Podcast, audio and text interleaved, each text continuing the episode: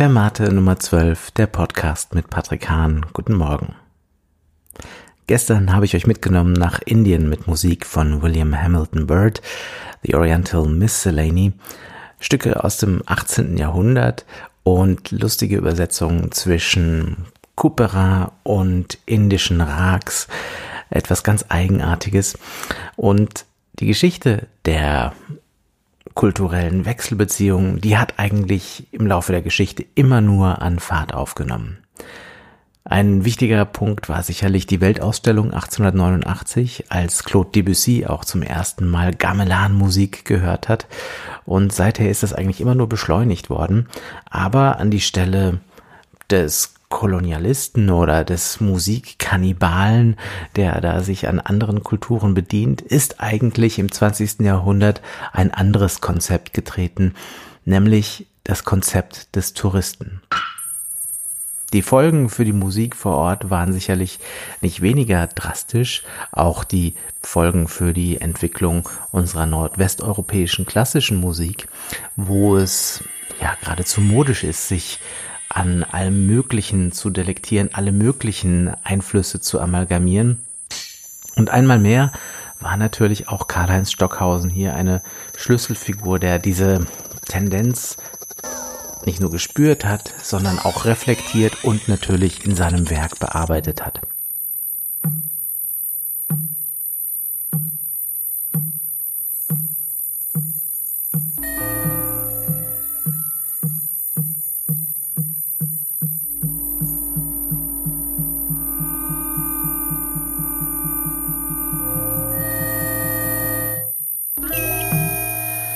Stockhausen hat 1973 einen Aufsatz geschrieben, der hieß Weltmusik, in dem er diesen Begriff zum ersten Mal wirklich diskutiert und der ist sicherlich auch entstanden aus Stockhausens eigenen Erfahrungen. Er ist ja auch viel gereist und er kannte sich erstaunlich gut aus in allen möglichen Musikkulturen.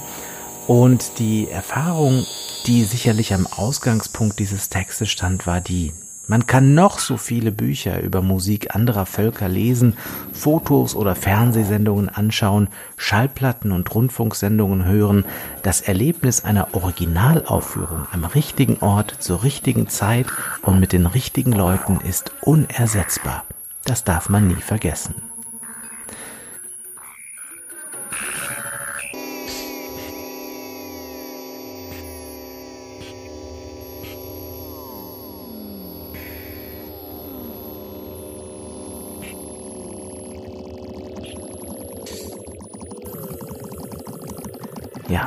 Karl-Heinz Stockhausen hat das natürlich auch in einem geschichtlichen, teleologischen Sinne versucht, sich anzuschauen und hat überlegt, was passiert eigentlich, wenn nach einem Atomschlag zum Beispiel die Welt ähm, quasi zugrunde geht und alles vergessen ist, wo ist das Archiv für die Musiken dieser Welt? Und diese Archivfunktion hat er also auch als eine ganz wichtige gesehen. Aber vor allen Dingen hat er es auch als einen Impuls empfangen, diese Erfahrung, sich selbst mit der Musik anderer Kulturen zu beschäftigen und daraus eben zu lernen. Der hat das so schön auf den Punkt gebracht in der Aussage, für jemanden, der sich nicht nur für die Kultur in dem engeren Bereich, in dem er lebt und sich bewegt, interessiert, sondern der in sich den Erdling entdeckt, dessen Kultur die gesamte Erdkultur ist und in dem auch jenes Verantwortungsgefühl wach ist, sich für die Zukunft der Menschheit mitverantwortlich zu fühlen, ist also von nun an die Beschäftigung mit der Musik anderer Kulturen kein Hobby, sondern eine notwendige Voraussetzung, um andere Menschen besser verstehen zu können und dadurch den ganzen Menschen zu wecken und zu kultivieren.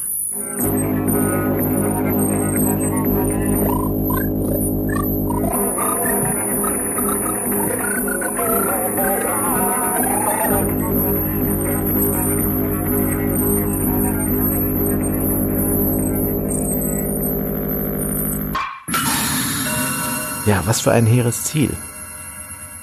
Andere Menschen besser verstehen zu können, den ganzen Menschen erwecken, zu kultivieren, ähm, das möchte man sich eigentlich sofort als Hausaufgabe für jeden Tag setzen. Wie immer waren diese theoretischen Reflexionen ein Begleiterscheinung zu Stockhausens eigener praktischer Arbeit. Und da wird dieses Konzept der Weltmusik oder die Beschäftigung mit anderen Kulturen zum ersten Mal so richtig sichtbar 1966 in dem Stück Telemusik, wo er eben auch Aufnahmen von verschiedenen traditionellen ethnischen Musiken aufnimmt.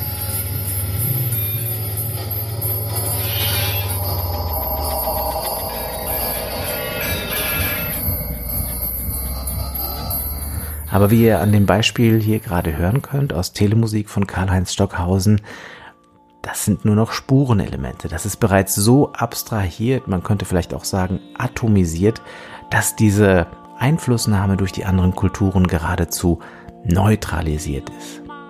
Viel deutlicher ist das dann vielleicht später in dem Stück Stimmung.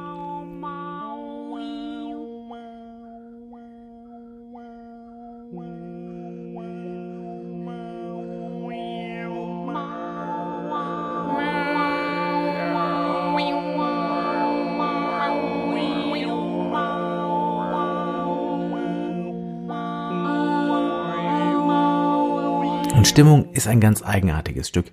Jeder, der das mal gehört hat, den verändert es wahrscheinlich. Das lässt niemanden los, lässt niemanden kalt, weil es ist eben auch Musik, die mehr ist als Musik. Es ist eher ein Ritual, ein Zeremoniell, dem man beiwohnt.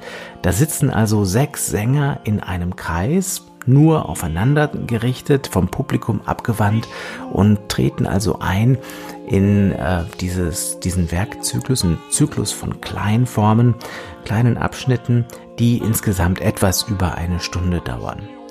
Stockhausen entdeckt darin wieder eine oder erweckt darin wieder zum Leben eine ganz alte Gesangstechnik, die Obertongesangstechnik.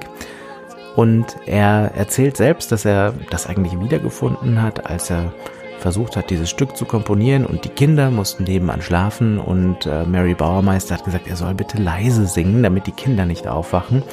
Und dann hat er vor sich hingesummt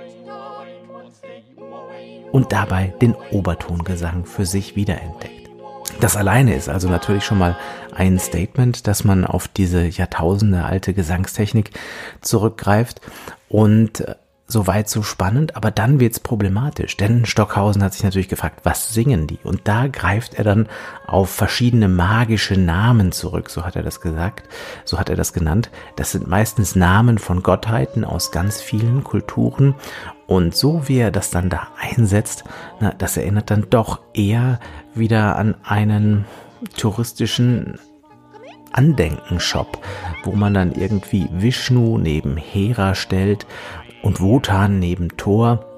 Das ist ein solcher touristischer Gemischtwarenshop, dass man auch aus der Perspektive von Menschen, denen diese Namen etwas bedeuten, ja durchaus seine religiösen Gefühle angegriffen fühlen könnte.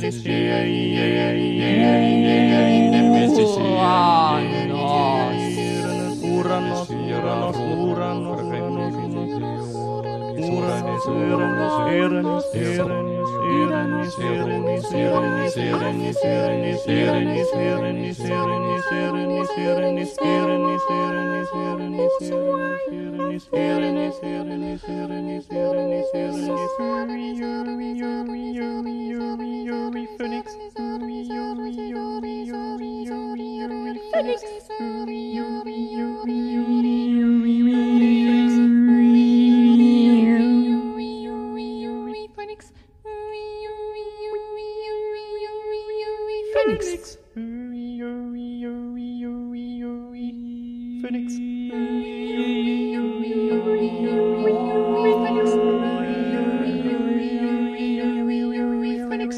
Gut, aber äh, Kunst darf ja viel.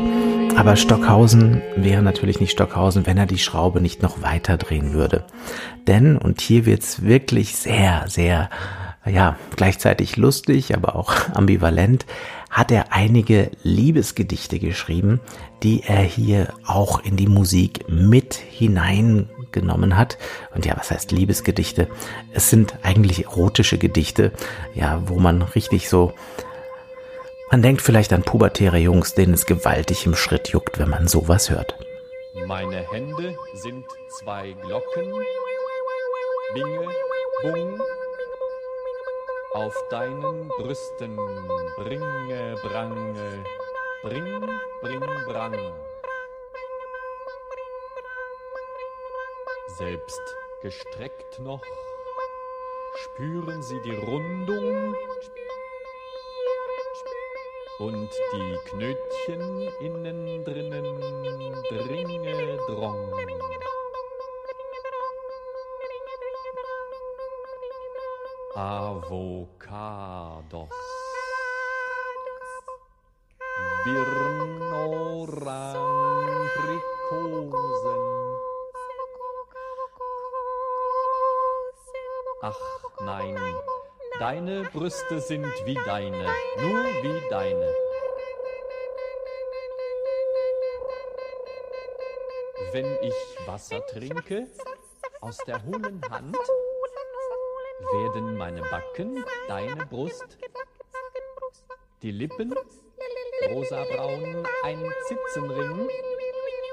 Und trinken tu ich durch das runde Juh dass deine Spitzchen küsste nächtelang.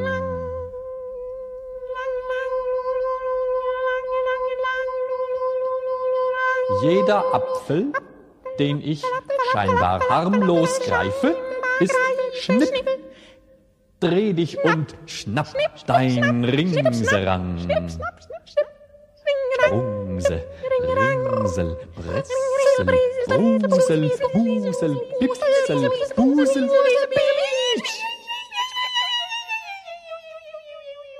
Was ist das? Dadaismus, konkrete Poesie oder einfach nur rheinischer Frohsinn? Man weiß es nicht genau. Aber das ist ja auch das Tolle an großen Kunstwerken, dass sie sich nicht so leicht ins eine oder andere auflösen lassen. Stockhausen hat damals alle vor den Kopf gestoßen, die Kollegen aus der Avantgarde ebenso wie die Studentenbewegung, die 1968, 69 auch in Aufführungen lauthals dagegen protestiert hat, gegen dieses Stück. Ähm, es gab berühmte Aufführungen in Paris oder Amsterdam, die auch dann abgebrochen werden mussten. Stockhausen war jeweils selbst dabei natürlich an den Reglern und hat elektronisch die Stimmen also ausgesteuert. Ja, und nicht zuletzt war natürlich auch das bürgerliche Konzertpublikum ziemlich ratlos, was das eigentlich soll. Diese Frage, die stellen wir uns einfach weiter. Ich wünsche euch noch viel Spaß mit einem weiteren Ausschnitt aus Stimmung von Karl-Heinz Stockhausen und freue mich, wenn wir uns morgen wieder hören. Bleibt gesund.